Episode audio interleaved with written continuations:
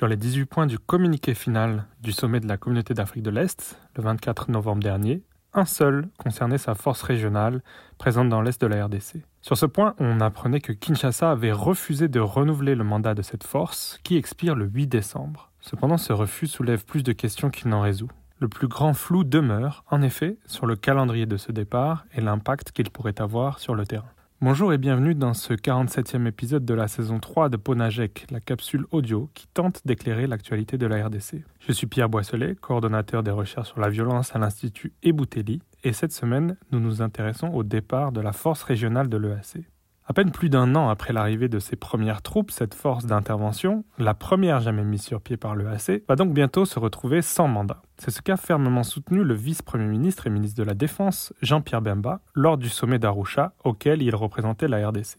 Aux yeux du gouvernement congolais, cette force est en fait rapidement devenue indésirable, notamment pour n'avoir jamais mis en œuvre son mandat initial, à savoir de forcer les groupes armés présents dans l'est de la RDC, dont le M23, à déposer les armes. La force régionale de l'EAC a plutôt agi en tant que force d'interposition, gelant le conflit entre l'armée congolaise et le M23 en attendant d'éventuelles négociations avec celui-ci.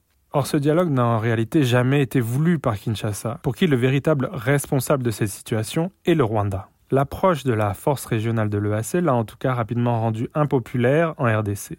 En pleine campagne électorale, son renouvellement aurait donc été politiquement délicat à gérer. Mais ce non-renouvellement du mandat n'a pas été véritablement programmé. Le AC ne sera notamment pas en mesure, sur le plan logistique, de retirer toutes ses troupes d'ici le 8 décembre. La communauté de développement de l'Afrique australe, ou SADC, en qui Kinshasa voit une alternative mieux à même de défendre ses intérêts, n'est pas prête à prendre le relais à cette date. On connaît certes les pays contributeurs de troupes pressentis pour cette mission, l'Afrique du Sud, le Malawi et la Tanzanie, mais pas encore son format précis. Surtout le financement de cette nouvelle force, dont le budget est estimé par certaines sources à plus de 400 millions de dollars par an, n'est pas assuré. Ce point est particulièrement important alors que l'autre force de la SADC déjà déployée au Mozambique rencontre précisément de sérieuses difficultés financières. Signe de ces questions non résolues, les dirigeants de l'EAC, eux-mêmes divisés, n'ont pas totalement clarifié les prochaines étapes. Ils ont décidé d'une concertation entre les chefs d'état-major de l'EAC et de la SADC avant le 8 décembre, et le produit de cette réunion devrait être remis au prochain sommet de l'EAC pour considération. Toutefois, les dirigeants d'Afrique de l'Est n'ont pas qualité pour décider d'une réunion impliquant la SADC. Et pour l'instant, aucune date n'a été annoncée pour ce nouveau sommet. Le flou demeure donc sur ce qu'il se passera sur le terrain après le 8 décembre. Les troupes kenyanes et ougandaises, dont l'action est vue comme inefficace, voire ambiguë par Kinshasa, amorceront-elles un retrait? Mais qui occupera leurs positions laissées vacantes, dont celles de Bunagana, Kuchuru Centre et Kibumba?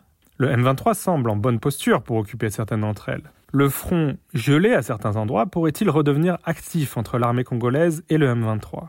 Et que se passera-t-il dans le cas où les troupes n'amorceraient pas leur retrait? Comment le pouvoir congolais, en pleine campagne électorale, pourrait-il réagir? Enfin, qu'en sera-t-il des troupes burundaises? Bien que faisant partie de l'EAC, elles sont perçues comme utiles par le gouvernement congolais. À ce titre, elles pourraient rester dans un cadre bilatéral, mais qui risque d'ajouter à la confusion. À une semaine de la fin du mandat de cette force, la liste des questions non résolues demeure longue. Pour recevoir Ponajek chaque vendredi sur votre téléphone, rejoignez notre fil WhatsApp en envoyant GEC, G-E-C ou Ebouteli au plus 243 894 110 542. À très vite!